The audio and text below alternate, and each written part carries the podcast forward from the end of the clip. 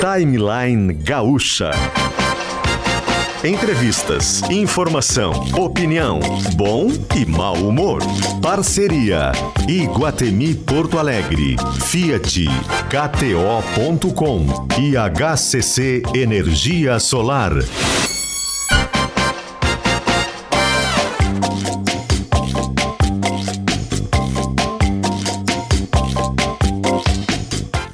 Luciano Potter e Kelly Matos.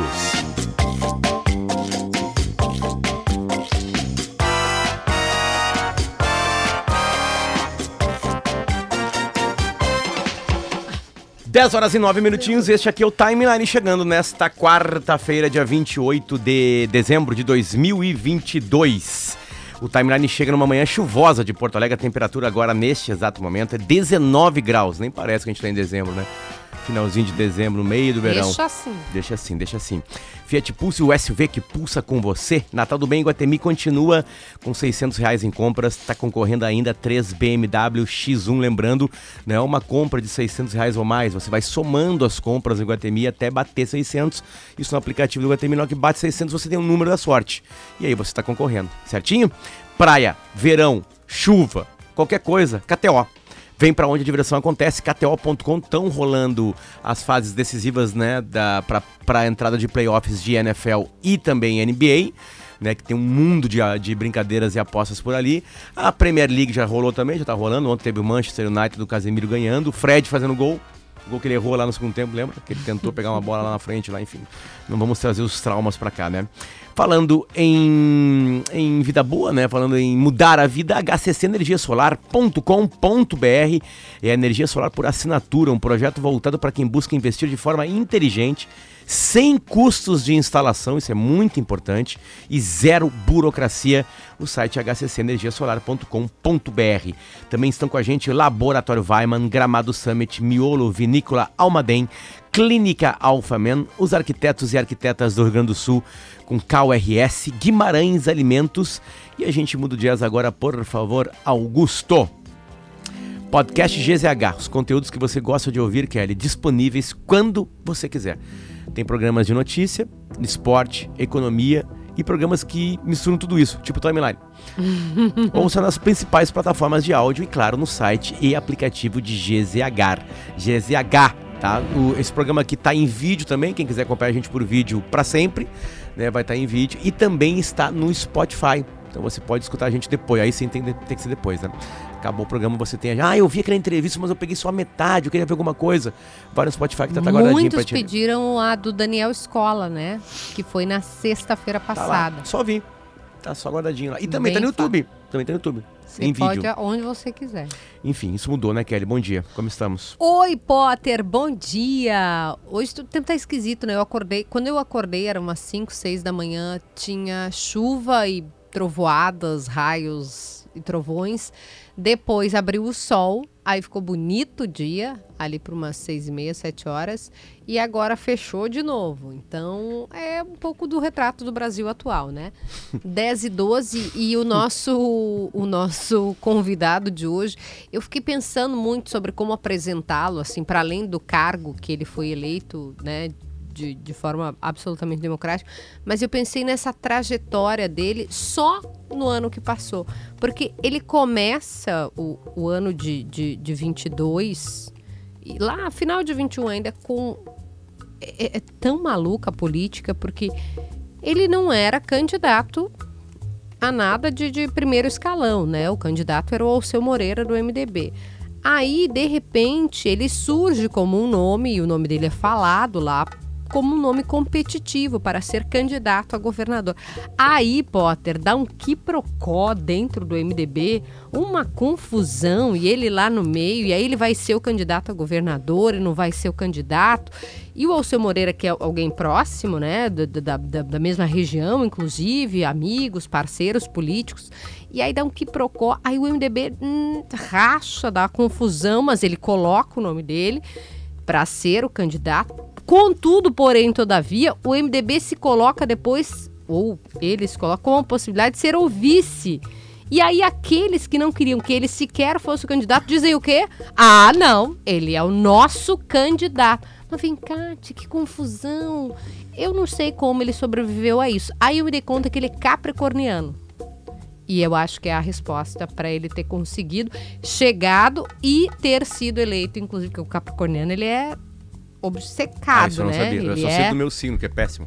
Ah, não, teu Satanares não vem. Nem vem. Então eu acho que é por isso. Porque ele tá de aniversário, falta uma. Trouxe presente? Semana que vem já. Infelizmente, as regras da RBS não deixam a gente dar presente para os nossos convidados. É mesmo? É. Político, então, nem pensar. Uma pena. Vice-governador eleito Gabriel Souza, sobrevivente de 2022.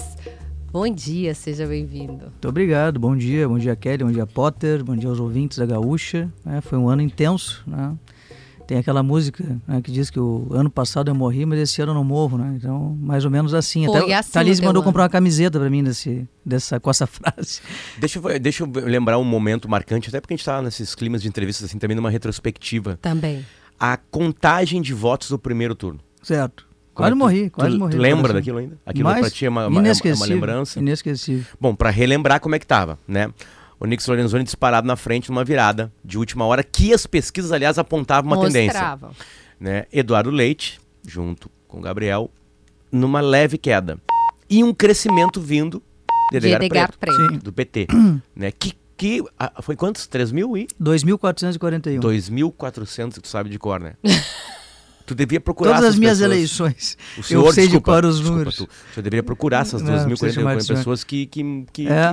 que Quem são o esses destino. 2.000? Na verdade, Dois mil? 1.200. né? 1.200, porque se metade virasse. Se já né? virasse, já daria. 1.222 gaúchos, aí, 1.221 gaúchos. É, realmente, quem são eles? né? O- Somos o- todos, o- todos nós que votamos na, na chapa. O né? otimismo foi, foi para o ralo, né? Durante Começou assim, uhul, e Porque depois. estavam só esperando a virada, Sim, ou ó, não? Como é que O- foi? a viver? tese toda da- dessa história que a, Kelly conta ali no final daquela história, o, o governador Eduardo não era candidato à reeleição no início, ele, o, o plano original era ele concorrer à presidência da República, e no MDB se falava então em um nome mais jovem para colocar como candidato a governador, na medida que tu tinha um governador jovem, né? eu, eu e o Eduardo temos um ano de Perfil diferença. parecido, é.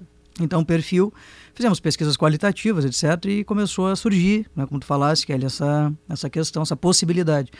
Então, por isso que começou a se falar isso. Aí, no final, quando o Eduardo renuncia e, e, a, e aí, então, decide vir como candidato à reeleição, ah, tem uma questão nacional no, nessa, nessa- nesse contexto, porque o MDB tinha uma candidata à presidência da República. Aliás, parece que vai ser ministra agora do Planejamento. Aceitou o convite. Isso, então, que é a Simone Tebet. Então, a- o MDB Nacional começou a conversar conosco aqui, dizendo o seguinte: olha, precisamos que vocês deem reciprocidade ao PSDB aí, porque o PSDB vai ser vice da Simone Tebet a nível nacional. Então, naturalmente, o, o MDB poderia dar reciprocidade no Rio Grande do Sul, que é um estado que o PSDB está reivindicando isso. E, bom, então, aí mudou tudo todo o processo. Mas o que, que era o argumento ali, que era algo que a gente sempre defendeu, que o centro tinha que estar junto, quer dizer, os partidos de centro, se estivessem separados, diminuiria a chance de ir ao segundo turno. Por quê? Porque a polarização nacional teria os seus representantes na eleição estadual. Quer dizer, o, tu falaste de dois nomes, que é o Onix, E o Edgar. é, representante legítimo do Bolsonaro, e o Edgar, representante legítimo do Lula. Mesmo o Edgar sendo ainda bastante desconhecido é, até então, ele vinha com a força do Número Lula. 13. Né? O 13. Né? Então, quer dizer, o eleitor votaria. Votava no 13 para presidente, já podia votar no 13 para governador e 22 para presidente, 22 para governador, e funciona muito assim. Infelizmente, até porque muitas vezes as pessoas talvez passam um pouco mais desapercebidas as eleições estaduais frente a um cenário tão polarizado da eleição nacional e com uma eleição que também vem junto os candidatos a deputado estadual, federal e senadores. Né? Então tinha uma, Muita uma escolha pra fazer. É, só de candidatos a governador no primeiro turno, oito candidatos. Mas a polarização que quase destruiu a chapa de vocês no primeiro turno, elegeu vocês no segundo turno. Bom, mas aí nós sabíamos que se nós fôssemos ao segundo turno, né, e para ir ao segundo, porque veja bem, 2.441 votos, se eu fosse candidato a governador, o Eduardo também fosse, de, em chapas separadas, o perfil muito parecido, de partidos que pensam similarmente. Né? Temos Não, diferenças de pensamento, mas Terceiro e quarto. o governo Sartori e o governo Leite 1 foram um governo de agendas muito próximas. Então, toda a nossa defesa, eu iria defender o regime de recuperação fiscal, eu iria defender responsabilidade fiscal com dinheiro público, eu ia defender um Estado que não era nem tão grande nem tão pequeno, ou seja, um Estado que a gente chama de necessário. Então, é uma chapa tipicamente de centro. Se nós tivéssemos dividido, essa era a tese, nós não iríamos ao segundo turno. E aí agora está a prova real, né, que é a prova da urna. A urna provou que se o MDB e o PSDB fossem separados para a eleição, disputar a eleição eh, em cada um com a sua chapa, nós iríamos fazer uma eleição né, ok, respeitosa, iríamos participar da eleição, mas muito provavelmente não iríamos ao segundo turno. E quando chegamos no segundo turno, aí o jogo virou, porque aí tu tens a possibilidade de atrair eleitores que divergem do outro polo que foi ao segundo turno. Então, no segundo turno tu vota por predileção, quando tu prefere alguém, ou por exclusão, quando tu não prefere outro, ou seja, tu, tu, tu exclui alguém. Né? E foi exatamente isso que aconteceu. Né? Nós tivemos votos de predileção daqueles eleitores que já preferiam a gente desde o primeiro turno, ou já tinham a gente como segunda opção, e votos de exclusão, que são aqueles eleitores que não concordam Foi, conosco. foi, foi o único estado que isso aconteceu, né, Kelly? Raquel Lira também. Que É, não a Raquel- tomou posição, assim, né? Que ficou... O Helder, o Helder Barbalho ganhou no primeiro. Então, para segundo turno, Isso, no segundo turno. de viu? segundo, chapas de centro no Pernambuco. segundo turno, me parece que a Raquel poderia ser o outro exemplo. aí. De- Somos sobreviventes, porque na verdade em estados. Porque de resto, quem não tomou posição, quem não se declarou Lula ou Bolsonaro, É. eu, eu, eu vou falar Martins. aqui porque a gente entrevistou aqui. Lazier eh, não, não, não, não se sabia Foi o se erro dele. Não, o Lazier, na verdade, é do Podemos, que estava na chapa da Simone Tebet. Né? Pois Podemos então. estava na coligação da Simone Tebet. Então, talvez por isso tivesse. E outra coisa é o seguinte: que o eleitor não é bobo, né, gente? Isso é uma coisa importante, porque é o seguinte, tu, tu não pode ser uma cebola na salada de fruta, né? Quer dizer, o cara não é o típico representante, eh, aliado, eh, enfim, candidato da- de alguém que você queira representar. E o eleitor entende isso, né? Então, assim, ah, eu. eu A pessoa que quer pegar carona. que, no segundo turno, o que, que o Eduardo e eu fizemos? Fizemos o que nós tínhamos que fazer, porque na verdade nós não nos sentimos representados nem no Lula nem no Bolsonaro. Essa Como é decisão, apoiar pera, alguém essa que decisão não aí. se sente representado por cara é, é fake, sabe? A Os- gente Os falou- eleitores notam isso. Deu o segundo turno, né? Vocês quase faleceram, por óbvio. É, o, tu, o senhor, perdão, e o Eduardo Leite, a mesma coisa, quase faleceu. E aí começou o zum, zum, zum. Vão ter que apoiar o Lula. Vão ter que apoiar, vão ter que declarar voto pro Lula. E É, pessoas e outros esquerda... diziam que eu tinha que votar no Bolsonaro. É, eu me lembro de dizer, ah, senão a gente não vai dar o voto pra ele. Ah, mas ao mesmo tempo vinha, se eles falarem Lu, não precisa nem terminar. O meu voto não é mais deles. Essa decisão de vou pra lá, vou pra cá, ou não vou pra nenhum lugar, ia ser criticado em todas. Como foi essa decisão? Essa decisão foi a mais difícil da, da, nossa, da minha vida, pelo menos. Eduardo eu não sei, mas imagino que também tenha sido, se não a mais difícil, uma das mais difíceis. Quer dizer, tu sai, a gente tinha programado dar uma coletiva naquele domingo à noite do primeiro turno, Uhum. e eu estava em Tramandaí e o Eduardo em Pelotas. E o Eduardo já fez isso em 2018, ele, ele viria de avião, voltaria de avião para Porto Alegre, chegaria a tempo, e eu, freeway, ali, né, em uma hora, uma hora e vinte estaria aqui. Então a gente tinha programado isso. Só que a apuração foi até 99, vi- literalmente, 99% dos votos, acho que um pouco mais de 99% dos votos, para poder sacramentar que estávamos no O segundo maior turno. número de F5 da história Isso. do sistema eleitoral. F5 Né? a gente faz Não, renovando. brinco renovando. E ninguém sabia Por o que sorte, ia o Rio Grande do. Sul não anexou Passo de Torres ali, que é do outro lado do Rio Mampituba, ali, Se senão não- tinha mais urnas, né? Então, na verdade, a gente foi até o último segundo. E aí, quando terminou, mesmo, eu e o Eduardo falávamos no telefone, bom, agora não, não tem imprensa que possa publicar uma entrevista coletiva né, até nós chegar em Porto Alegre, que ia ser meia-noite ou depois da meia-noite. Então, combinamos de falar com a imprensa no outro dia. Né? Então, eh, no outro dia de manhã, Porto Alegre, eu já fui na mesma noite a Porto Alegre, no outro dia de manhã nos reunimos. Né? Fechamos a porta e, e agora? Vamos, vamos fazer o quê? Né? E uma das, das coisas que a gente falou, e, e ele me perguntou... Só, só para lembrar de uma coisa muito clara: fechar a porta. Quem é o inimigo? O inimigo é o Bolsonaro. Quem é o voto que tem que trazer pra gente ganhar a eleição? Quem votou no Edgar Preto. Então, a pergunta era: o que, que a gente vai fazer com o Lula? É, mas eu quero E lembrar... num estado Quero lembrar bolsonarista. que tu tens... Eu não, não, não interpreto dessa forma, assim, desse jeito, não é tão... Não, se os casos do Edgar Preto não votassem vocês, vocês não estavam Sim, mas aqui. eu tinha. Nós, nó- o Lula, se fosse só por, esse, por essa análise, né, ou fosse quantidade de votos, o Lula faria menos que votos que o Bolsonaro, a gente sabia, no, no segundo turno. Então, Não é um raciocínio. Uh, não, mas é que vocês precisavam assim. de quem votou no Edgar Preto. E Precisava. Quem, e na, na, na, minha, na, eu não consigo ver alguém votando no Edgar Preto e no Bolsonaro. Talvez tenha existido. Não, no Onix, não, não tem não, como. Tá correto, Potter. Mas não, eu... eu... digo assim, eu digo assim na chapa. É que... o, ah, tá, cruzamento de chapa nacional nós tínhamos com. que sair dessa armadilha. Porque Exatamente. se nós ficássemos nessa armadilha. Não, dizer, a reunião foi para isso. Exato. O que, que, que, se faz? Muitos dizem assim: não, você tem que apoiar o Bolsonaro, um voto crítico ao Bolsonaro, que o Eduardo fez em 18 isso. Ele fez no em segundo 18. turno. Aliás, aliás, isso é muito bom. Esse eu vídeo... usei muito isso em discussões na família. Voto crítico. Voto pra crítico. Qualquer discussão, tu pode falar assim. Tu, tu fala assim, Kelly, eu tenho um apoio crítico a ti. Tipo assim, não é apoio, não. não, o que eu quero dizer é o seguinte, é que tu tens ali, tu não, se fosse entrar nessa, nessa discussão, primeiro que o Onix é o representante do Bolsonaro. Legítimo, então legítimo. Nós, nós não, não, seria suicídio não, eleitoral. Não seria isso, né? E o outro lado, né, que é o lado do Lula, é, é minoritário. Né? Então, se fosse por esse lado, por essa lógica, Primeiro nós, que eu não consigo imaginar nós... tu pedindo voto pro PT de novo, desculpa. Não consigo imaginar o senhor Não é pedindo voto para o tudo. Partido dos Trabalhadores. Mas na política, verdade, né, minha é gente, verdade. vai entender. Fernando Henrique e Lula se abraçaram. É, mas, voltando no que o Potter disse, se vocês apoiam o, o, o Lula, por exemplo, né, para pegar esses votos, vocês perdem tudo que vocês tinham feito. Porque mas- as pessoas que tinham votado, eu, eu recebi de vários. Se eles falarem Lu, não precisa nem terminar. Sim, ah, vão falar Luciano. Não, Por isso que tu tá tem que sair Lu. dessa lógica. Mas aí entrou Aí e fechou a porta. Disjuntivo, né? Um raciocínio disjuntivo, para desligar o disjuntor e dizer assim, pessoal, tem uma outra eleição, que é a eleição estadual. E o Eduardo me Segunda. pergunta uma coisa que até que eu me lembro muito bem da, da cena, assim, foi um, um horror ouvir aquilo, né? Que ele me pergunta o seguinte, Gabriel, se nós for perder a eleição, como é que nós queremos perder a eleição? Como você quer perder a eleição? Na lata, assim.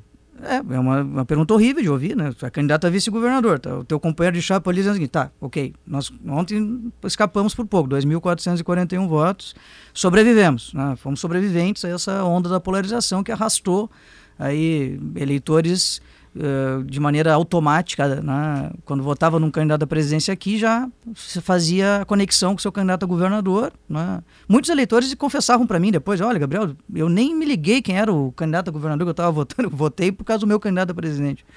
Então, a pergunta era, se nós for perder, porque perder é ganhar o jogo, né? Eu já perdi a eleição, já ganhei. Primeira eleição da minha vida, eu tinha 26 anos, não fui eleito como deputado estadual, e ele também, naquela mesma eleição ele concorreu a deputado estadual, não foi eleito também. Então, perder é ganhar o jogo.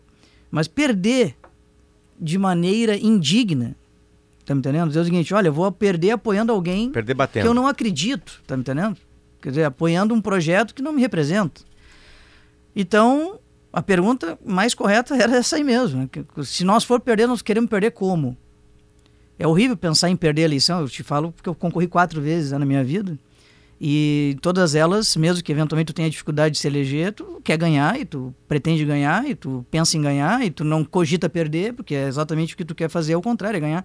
Então tu pensar na hipótese de perder no day after, no dia seguinte do segundo do primeiro turno, E de uma campanha que vocês lideraram de ponta a ponta. lideramos, então, Então, foi um foi de um água choque fria. de realidade. Então foi um choque de realidade. E aquilo ali realmente a, a resposta tranquilamente pacífica, né, da minha parte, da parte dele foi não. Nós não- Eu não quero perder a eleição ainda apoiando alguém que eu não acredito, né? Porque realmente eu me perdoe quem discorda, né? Eu sei que tem milhares ou milhões que discordam, mas a verdade é que nós não nos sentimos representados nem por um lado nem pelo outro. E aí foi o fato de dizer o seguinte: nós vamos cuidar do Rio Grande do Sul, nós vamos ter que chamar a atenção dos gaúchos Ah. que tem uma eleição estadual também. Né? Tem a eleição nacional, que é super importante, mas tem a eleição estadual. E a eleição estadual também é importante. Aí foi quando, ó, esquece as cores dos partidos, vamos usar as cores da bandeira, vamos chamar a atenção pro, do, da, da população, do eleitorado, que aqui no nosso estado é o Rio Grande, do, o governo do Rio Grande do Sul que cuida da segurança, do- da educação básica, junto com os municípios, da saúde, das rodovias, de boa parte das rodovias, eh, de boa parte do desenvolvimento econômico e tal, da agricultura, etc. E vamos, vamos chamar a atenção da, do eleitorado nesse sentido. E foi nesse sentido, então, que as, as decisões foram tomadas. Muito difícil tomar essa decisão, porque amigos que querem o nosso bem vinham e diziam: vocês têm que apoiar o Bolsonaro com voto crítico, vocês têm que apoiar o Lula com voto crítico. E todos eles, acho que tinham um pouco de razão, assim, no sentido da estratégia, né? Mas a decisão foi muito pautada nessa pergunta, que foi respondida eh, naquele dia, né? E a partir dali foi elaborado, então, É, agora a gente pode falar, né, com, com, com- dando opinião, né? é, o Onix Lorenzoni perde a eleição nos debates. E talvez nem pelo debate inteiro, de as pessoas estarem escutando a gaúcha, por exemplo. Os memes do debate, de vários debates que aconteceram, né, é, é, atrapalharam a, ca- Aqui, inclusive. o, o Onix Lorenzoni. Atrapalharam muito, muito, muito. Foi ali. Ele perde ali, porque ele, imagina, ele tá crescendo. Ele tá numa onda, né? Tem uma coisa acontecendo com ele ali. Era, era uma coisa positiva o segundo turno. E, e aí nos debates ele, ele tem essa mesma leitura também? Tem, absolutamente. Eu acho que foi uma série de, de, de elementos. Nunca se ganha, se perde por um motivo apenas, mas esse motivo foi fundamental. É, e eu ouvia antes da campanha iniciar, naquela confusão que estava o meu partido ali e tal, e teve um líder importante do meu partido, que inclusive, infelizmente, não nos apoiou no segundo turno, é, abriu a- a- fez o- aquela chamada dissidência né, de infidelidade partidária, e ele me dizia assim, Gabriel, eu sei que tu confia muito né, na capacidade de debater, de conhecer os números do Estado, tu é estudioso, o Eduardo é estudioso, mas debate não ganha eleição. Debate não ganha eleição, ele me falava, né? E, e eu acho que agora essa eleição provou que e não, Gabriel, não é bem assim. É, que é aí que tá. É, o Potter pegou que não é o debate, é o- a É- é o viralização debate. do debate. Mas é o debate, é, o debate. É, a o- viralização. debate. A eleição, o jeito de acompanhar Não, não, uma, debates. o jeito de Foram. acompanhar uma corrida eleitoral é uma coisa louca hoje, né? Então, o que, que aconteceu? Os melhores momentos ou os piores momentos Chegaram no WhatsApp de todo mundo. chegou em todo mundo. Quero dizer o seguinte para vocês. Eu fiz rua, campanha de rua, ah, acho que foi quinta ou quinta-feira. O debate da RBS foi sexta? Sexta, quinta? sexta, não, no quinta? segundo turno. Aliás, quinta, desculpa, foi foi quinta. quinta, sexta do Bolsonaro Tá, e do então, Lula. quarta-feira deu o meme aquele, da, da concorrência aqui, no debate da concorrência. Ah, não, pode falar, é o debate do que, que é assim, a Da minha Guaíba. proposta é melhor que a sua. Tá, mas qual é a É. sua? É melhor. não, é Isso, muito aí, melhor, é esse aí. muito, muito não, melhor. Não, diga a sua. Não, diga você Tá, primeiro. então, foi um debate que aconteceu numa outra emissora de rádio e que... Foi, hoje Era tudo- Guaíba tudo- Correio do Povo, não tem Isso. problema. E tinha imagem. É tinha tudo aí, imagem. hoje, hoje tudo tem imagem, né? Tudo. Tem imagem. Agora esse programa aqui tem imagem. Então, muito bem. Aí, quando eu fui pra rua na quinta, eu fiz rua em Sapucaia do Sul. Rua que eu digo é caminhar aleatoriamente no centro, Uhum. encontra quem encontrar, né? Não tem preparação, precursoria, Sim, não quer tem dizer que nada. encontrar um tu vai grupo. encontrar, pode encontrar um, um eleitor fanático do outro lado, pode encontrar um apaixonado pelo teu lado. E eu fiz rua, e eu notei, fiz Sapucaia do Sul, fiz Novo Hamburgo, Campo Bom e São Leopoldo. Foi, e Montenegro, fiz cinco municípios naquela quinta-feira. E eu notei que as pessoas diziam assim: Meu Deus, mas é. Não dá, não dá para comparar. Não dá, até nem vou falar muitas coisas que as pessoas me diziam em respeito ao, ao adversário, mas a verdade é isso que falavam. E eu notei que as pessoas estavam atraídas para ver o debate da RBS. Ah, vou ver o debate hoje. Hoje eu vou ver o debate. Hoje eu vou ver o debate. Eu acho que aquele meme chamou as pessoas para o debate. Obrigado, Guaíba. Tanto é verdade que eu não sei, aí vocês têm os números, provavelmente tem os números, Não, que foi a audiência daquele. provavelmente em foi cima. acima da média. Se Dos dois, YouTube, presidencial, estadual e presidencial. Rádio Gaúcha, que também transmitiu, e TV, RBS Com TV, certeza. porque as pessoas me diziam. E na sexta-feira fiz campanha de rua de novo e as pessoas me contavam trechos do debate, elas assistiram mesmo o debate. Gabriel, é uma coisa meio louca, porque é uma coisa que a gente, que a gente tenta estudar e acompanhar, a gente está sempre correndo atrás aqui na comunicação, né? É, é- é- um debate chama o outro, Isso. né? É, porque esses trechos dos debates viraram publicidade para o próximo debate. É. Porque começou a entreter. Isso. E a, a palavra entretenimento não é só divertir e fazer rir. não, Sim, é sim. entreter. Opa, tem um assunto que eu quero acompanhar. Vai ter mais um encontro desses dois? Isso, Onde? isso. Não, na Globo, na RBS TV. Eu vou ter que ver. E aliás, E- eu vou, e é vou, vou não falar tinha- do daqui também, que também teve uma coisa que também Do fez. comprimento. do- né? a mão. É, foi uma Aquela foto que tem né? a Andressa Xavier aqui e o Eduardo tá com a mão estendida e o Onix não, não entrega a mão, é uma sequência de fotos, né? É, Foi ali, a troca da autoridade pro timeline, eu tava Isso. onde tá a Kelly. Exatamente. Aquele foi o Isso, fato do isso aí. debate. Teve uma- Então- duas horas de debate, mas aquele não cumprimento. E aí as pessoas, será que vai cumprimentar? Aquilo e foi aí? foto do Globo, da Folha de Capa São Paulo do no Globo, outro da dia. Folha, da As Veja. pessoas, isso, exatamente. As pessoas ah, assistiram os debates oriundo da, dessa atratividade que gerou os memes. E elas assistiram mesmo, assim, eu, vi- eu via pessoas de, de todas as faixas de renda na rua me falando, né, e falando trecho. não- É impossível a pessoa não ter, ter conhecimento se não tiver daquele trecho, se não tivesse assistido, porque eram trechos até não tão chamativos. assim. Sim, Gabriel, é, puxando, a Kelly pediu pra perguntar pra ti pelo WhatsApp aqui, tu votou em quem? No Lula ou no Bolsonaro? eu não declarei meu voto na campanha, não declararei agora. não foi a Kelly que pediu pra perguntar, foi o PG. Mas tem Beijo, uma PG. pergunta que Um abraço, o Pedro. Potter quer fazer, que eu sei desde ontem. Ah, é verdade. Tu é um dos candidatos que. desculpa, um dos políticos que estão naquela matéria da Kelly sobre esse, esse remédio da caneta? Sim. Não, na verdade é o seguinte. Aliás, ontem de tarde no Gaúcha Mais fez um serviço, né? Chamou médico para explicar Ficamos direitinho. 20 Né? É, eu usei um período, claro, recomendado pela minha endocrinologista, né? Fiz um tratamento. Chamado Ozempic, né? Ozempic, é, Oze- Ozempic, exatamente. E começou na pandemia, né, eu fiz um tratamento, fiz dieta, exercício físico e tal, e aí fiz um, complementarmente um, um tratamento com endócrino e funcionou muito bem, funcionou muito bem. Acho, que- acho que vou ter que voltar a usar, inclusive, porque esse final de ano eu já estou engordando de novo. o Natal e o próximo Réveillon. Gabriel, a gente tem pouquinho tempo ainda, mas a gente falou só do passado, né? É, vem aí quatro anos difíceis. É, a gente está falando de todo mundo de uma eleição e a eleição, a, grande, a, a maioria do Estado disse que é vocês que têm que continuar tocando o Estado, né? Sim. Qual é o desafio é, de vocês? O principal desafio? Educação, não tem nenhuma dúvida. O principal desafio é a educação, não tem nenhuma dúvida. Claro que não é simples assim, né? A educação, ela, inclusive, não é uma pauta apenas da educação. Educação onde? Educa... Foco. Criança, pré-adolescente, Não, no? Estado, educação básica, eu diria. Ensino fundamental 1, 2 e o ensino médio que tem uma crise nacional. Tanto é verdade que teve uma reforma do ensino médio que está agora ingressando nas salas de aula, com percursos formativos, né? Tu tem um quinto percurso formativo, são quatro. O quinto é a escolher, ao- não é que o aluno pode escolher é, e tem um cunho profissional, não é profissionalizante, Direcionar pra onde mas ele é- vai. É, já pré-profissionalizante, digamos assim. Então tu tem coisas para conectar aí, tu pode botar inovação, TI, né, tecnologia da informação, porque é um mercado de trabalho Nossa, já que precisa de... já- Precisa, o emprego...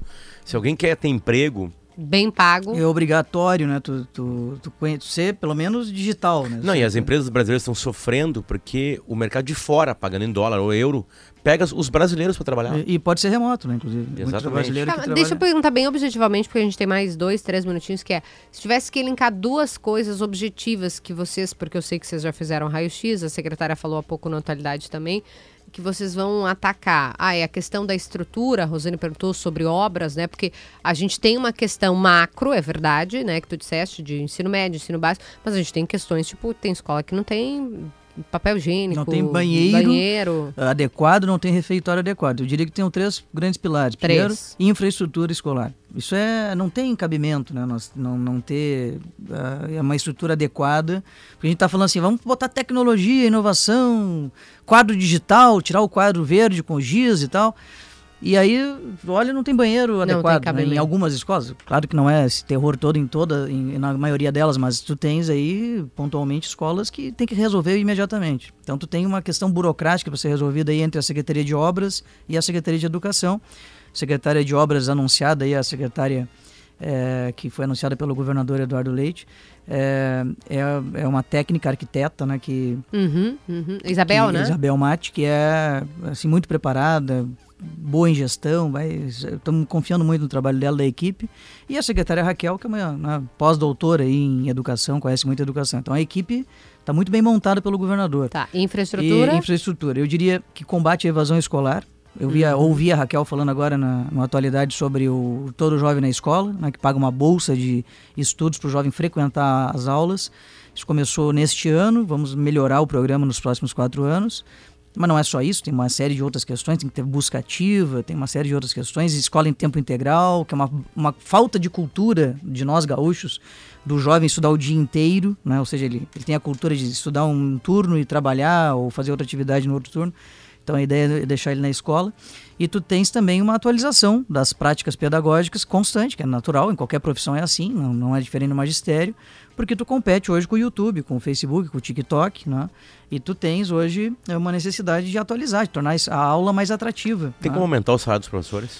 É possível na medida em que tu tens, é possível e necessário, né? Ahn, o que, que temos que ter como premissa? Primeiro, contas em dia, para que não falte dinheiro para pagar as contas, por óbvio, né? como aconteceu no passado. Então não dá para gastar mais que a arrecadação. Esse é o principal motivo pelo qual nós temos que ter muito zelo nesse assunto, mas tivemos uma reforma do plano de carreira do magistério que prepara a carreira para poder cumprir o piso nacional do magistério. Hoje, todo professor gaúcho que tem graduação recebe pelo menos 10% a mais que o piso nacional do magistério. Não é o ideal, está longe de ser o que queremos, mas estamos avançando. Então, é, ano que vem, agora início do, do ano, haverá um novo cálculo do piso nacional do magistério. Vamos ter que calcular o impacto na folha, uhum. porque a folha de, de, dos professores, nós temos duas vezes mais professores aposentados que têm paridade. E, portanto, quando tu dá um real de aumento para os ativos, tem tu que tem que dar o mesmo real de aumento para os inativos. Então o impacto é vezes três sempre. Esse é um principal problema né, da, do fiscal né, para aumentar o salário dos professores à medida que tu, o Estado não se preocupa, não é naturalmente os professores aposentados que cumpriram sua missão, fizeram o que tinham que fazer, prestaram seu serviço e têm o direito de se aposentar. Problema é que o Estado, no décadas passadas, não se preparou, não criou fundos previdenciários para receber essas pessoas. E hoje as pessoas estão na folha ali, como se fosse um outro servidor ativo, né? embora estejam inativos. Então nós temos ainda um déficit previdenciário. Então toda vez que tu dá um real de aumento para o ativo, duas vezes, três vezes mais uh, é impactado porque tu tem que dar para o inativo também por força de lei. Tem que fazer esse cálculo. Então todo. tu tem que fazer esse cálculo, né? ou seja, é um custo para a folha que realmente muitas vezes é insuportável. Mas, mas vocês vão olhar para isso. Mas isso é fundamental, não tenha dúvida, né? que, que tem o piso nacional do magistério, fizemos a reforma, antes tinha que pagar um completivo para poder atingir o piso, agora não, não tem mais isso, agora é, todo mundo ganha por chamado subsídio. Então, a partir dali, a coisa tem que ir para frente, uh, não é? agregando as parcelas remuneratórias que vão sendo colocadas em adição toda vez que for corrigido o piso nacional do magistério. Ou seja, trocando em miúdos, toda vez que corrigiu o piso nacional do magistério, em tese o Estado tem que absorver esse, esse aumento salarial aos professores e agora com a nova carreira que foi reformada em 2019, 2020, aliás, nós temos maiores condições de fazer, porque a carreira está mais organizada nessa forma, menos menos assimétrica entre um professor e outro e assim por diante. O nosso tempo acabou, eu quero agradecer a sua presença. Faltou falar de IP Saúde, não deu tempo, compensação do ICMS e da aliança que ainda não está na Pô, é mão. brincadeira. Porque no podcast Kelly, Zona Eleitoral. Kelly, Kelly é brabo, né? Essa semana ela virou meio revista contigo. Eu tô caras, caras. Não vamos falar da GK aqui, né? É. Eu tava descobrindo quem era a GK ali agora. Não, no podcast Zona Eleitoral comigo, com Andressa Xavier, Dione e Rosane. Eu achei estranho, porque a, a esposa dele veio com a aliança. E olha lá, ó, Potter, olha lá, a câmera, dá um close. Não tem nada ali. Se passaram, Mas tu vai se ver passou na uma eleição. Ah, bom. Então tá. Eu acho que como ele, como, vai dar tempo como ele emagreceu, cai a aliança. Ah, exatamente, é. exatamente. Tá bom. Obrigado, ele uma janela Os homens têm um corporativismo Por masculino. Favor. Não, só dei uma informação. 10h40, obrigado. Valeu, valeu. Um a gente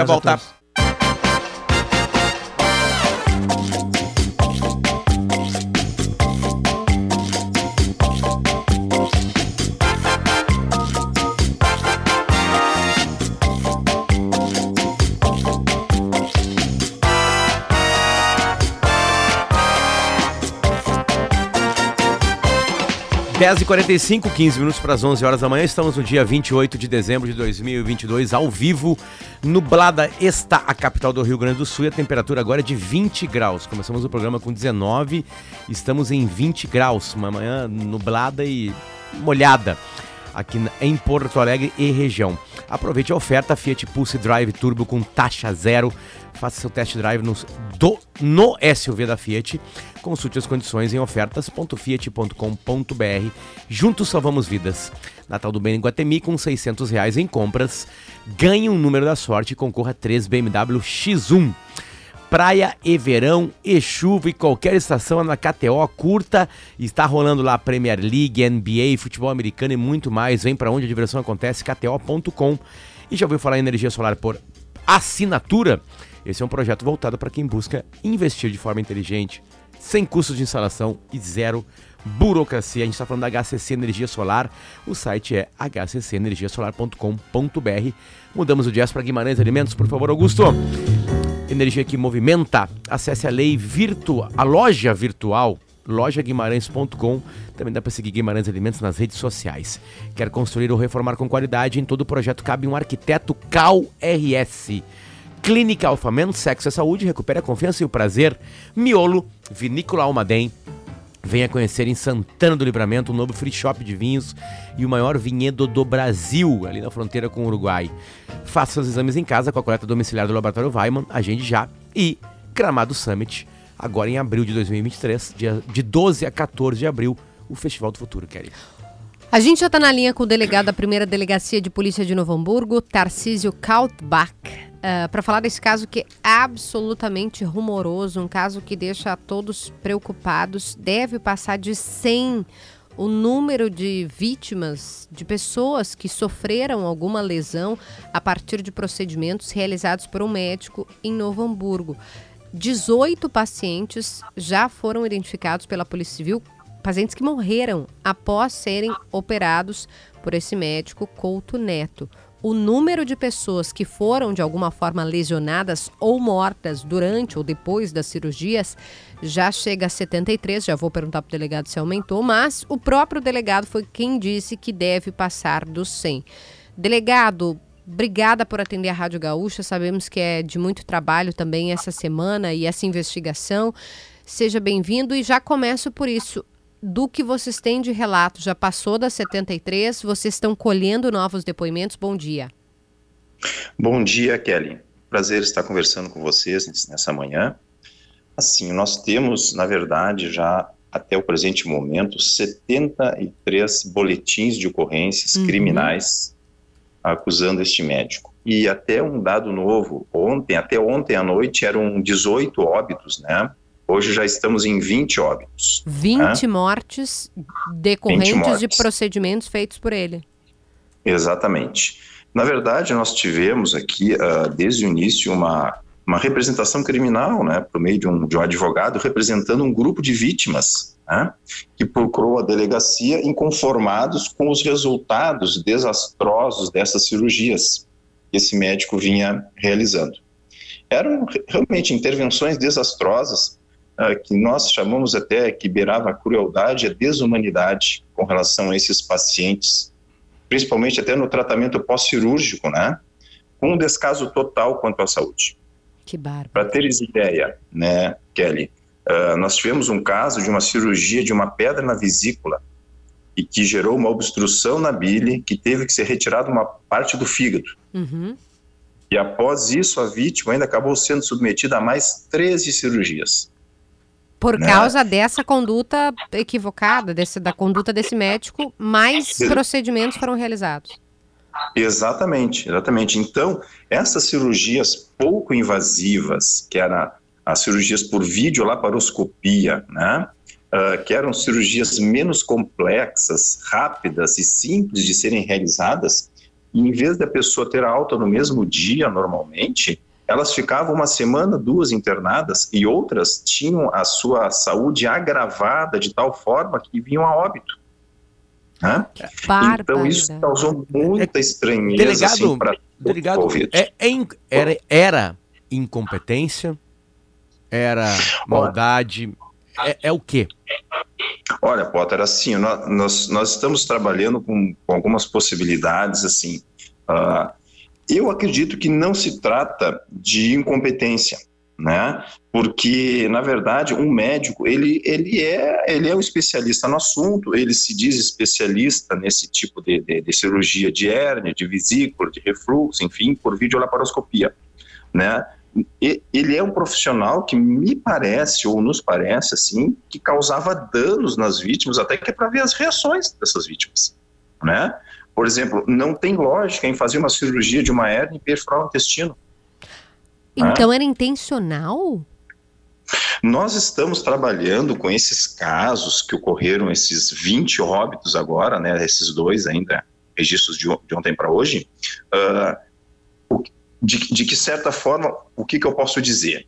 Era, um, era assim, o, o, o, dolo é aquela vontade consciente, né, deliberada de praticar o dano, mas na verdade ele assumia o risco, por isso nós estamos trabalhando por o crime de homicídio por dolo eventual, ou seja, é aquele onde ele assume o risco de produzir o resultado danoso da vítima. Seja agora de que forma ele causou isso, seja intencional ou não intencional, na verdade ele causou o resultado danoso na vítima, ele assumiu o risco. E é isso que é justamente o dolo eventual que nós chamamos. Não é aquela vontade deliberada, não. Ele assumiu um risco. Olha, vou perfurar um, um, o intestino, vou perfurar a, a, o fígado, né? E vou ver o que, que vai acontecer com isso, né? Como consequência danosa nessa pessoa. E desta maneira também o próprio Ministério Público entendeu que era um crime por dolo eventual, que até o promotor da vara do júri se manifestou por meio de um parecer técnico e encaminhou para a juíza do, da, da vara do júri. Ou seja, eles estão tratando essas mortes como dolo, né, como dolo, e não como uma imprudência, imperícia ou uma negligência, que seria a culpa. No caso, é, na, quando na fala de homicídio doloso, né? O culposo é, é o sem a intenção. Doloso é quando a intenção tá ali, como o senhor disse, né? Ou por má vontade ou por assumir o risco. Assumir o risco. A pessoa que dirige Ele bêbada assume- assume o risco de, de que ela pode matar alguém. Exatamente. Eu estou dirigindo em alta velocidade na rua embriagado, né? Eu estou assumindo o risco de produzir um dano, um acidente, uma morte. Né? Então ele assumiu o risco. De- deixa eu colocar um caso para as pessoas entenderem. O aposentado Cristóvão Jacob Durante afirma que em 2013 a esposa foi tratada pelo médico para a retirada de um câncer no estômago. Com a dilaceração do fígado na cirurgia, ela acabou perdendo muito sangue, resultando em problemas neurológicos, diz o marido. Abre aspas. Hoje ela não sabe quem ela é. Não reconhece o marido de 39 anos de casada, a filha, o Exatamente. filho, os netos, não reconhece ninguém. Nós temos, eu não sei se é este mesmo caso ali, que já foi é, é, reduzido a termo no, no depoimento, no inquérito policial, é onde a pessoa não reconhece mais ninguém. Era uma pessoa saudável, sadia, Exatamente. né? é, é, todas as suas funções, enfim, né, exercia uma vida normal no seu dia a dia. E hoje ela fica sentada numa cadeira, tem que se dar a comida na boca dessa pessoa, ela não reconhece ninguém, totalmente inválida. É, bom, a- a- na notícia continua, né? A dona Maria Terezinha, aposentada, passou pelo mesmo médico em 2020 para operar uma hérnia. Erro médico foi porque quando eu ganhei a legião de bactérias dentro do hospital, ele não me disse que eu tava com uma legião de bactérias. E aí operou. Potter falou 2020. Desde quando esse, esse médico atuava e desde quando vocês têm registro de casos O primeiro desses? caso é 2013. Que isso. Isso. Nós temos relatos aqui já nos, nos depoimentos do inquérito policial que a partir de 2010 para 2011 começaram essas situações envolvendo esse médico. Mas, né, as pessoas com o medo de denunciar, porque era um médico, um profissional da saúde, renomado, né, é conhecido por todos no município, enfim, as pessoas não denunciavam até por desacreditar que não aconteceria nada com esse profissional. Mas depois, então, com esse grupo de, de, de vítimas, né, é, é, sobreviventes e de, de, de parentes de vítimas que vieram a óbito, nos procuraram e com a devida divulgação na imprensa, daí é importante essa nossa conversa aqui, né, ah, é que houve um aumento expressivo de casos. Nós começamos com 15, 15 pacientes, 15 vítimas, né, ah, e hoje já estamos em 73. E 20 mortes. Onde é que ele está hoje, delegado? Ele está afastado das suas funções por 180 dias, né? Ah, não podendo de forma alguma ah, realizar cirurgias né? por ordem judicial, nem eh, intervenções invasivas. Né? Ah, então, o consultório dele se encontra fechado. Mas ele tá, responde ao processo em Ele liberdade. responde isso, ele está em liberdade, né, não podendo se ausentar da comarca enquanto houver a necessidade para a nossa investigação ou para a instrução do procedimento. A gente tem 30 segundos e uma pergunta, eh, se o senhor, não sei se pode ou não pode dizer quem são esses dois novos casos de pessoas que morreram. São eh, homens, mulheres, enfim. Ah, esses dois casos, se não me engano, é um homem e uma mulher, se não, se não me engano. É que são, cada dia são casos novos que nos chegam. E ainda assim, ó, ah, nos relatam informações e ainda pendem de formalização, né? Então, na verdade, esses casos já foram registrados ainda ontem à noite. É o caso do doutor lá de Novo Hamburgo, João Couto Neto, que o delegado está contando aqui pra gente. Delegado, a gente vai precisar do senhor, obviamente, mais vezes aqui na Rádio Gaúcha. Por enquanto aqui no timeline o tempo acabou, então a gente vai precisar de mais, é, mais informações que o senhor possa passar pra gente, conforme ah, vocês vão ficando sabendo, porque como o senhor disse, é muito importante colocar isso, divulgar bastante isso. Obrigado pelo carinho de nos atender. E eu que agradeço, Kelly Potter, pela oportunidade de estarmos aqui podendo divulgar né, essa- essas informações, até para encorajar É. também as vítimas, né? ah, que para que nos procurem, que tem uma equipe de investigadores destacada exclusivamente para atuar nesse caso. Delegado da primeira delegacia de polícia de Novo Hamburgo, Tarcísio Kautbach. Obrigado, delegado. Bom trabalho. Bom trabalho, delegado. Obrigado. Obrigado, igualmente, um abraço a todos. 10h57, a gente volta amanhã. Tchau, Kelly. Tchau. Ouça a Gaúcha a qualquer momento e em todo lugar. O programa de hoje estará disponível em gaúchazh.com e no Spotify. Timeline Gaúcha. Entrevistas, informação, opinião, bom e mau humor. Parceria Iguatemi Porto Alegre, Fiat, KTO.com e HCC Energia Solar.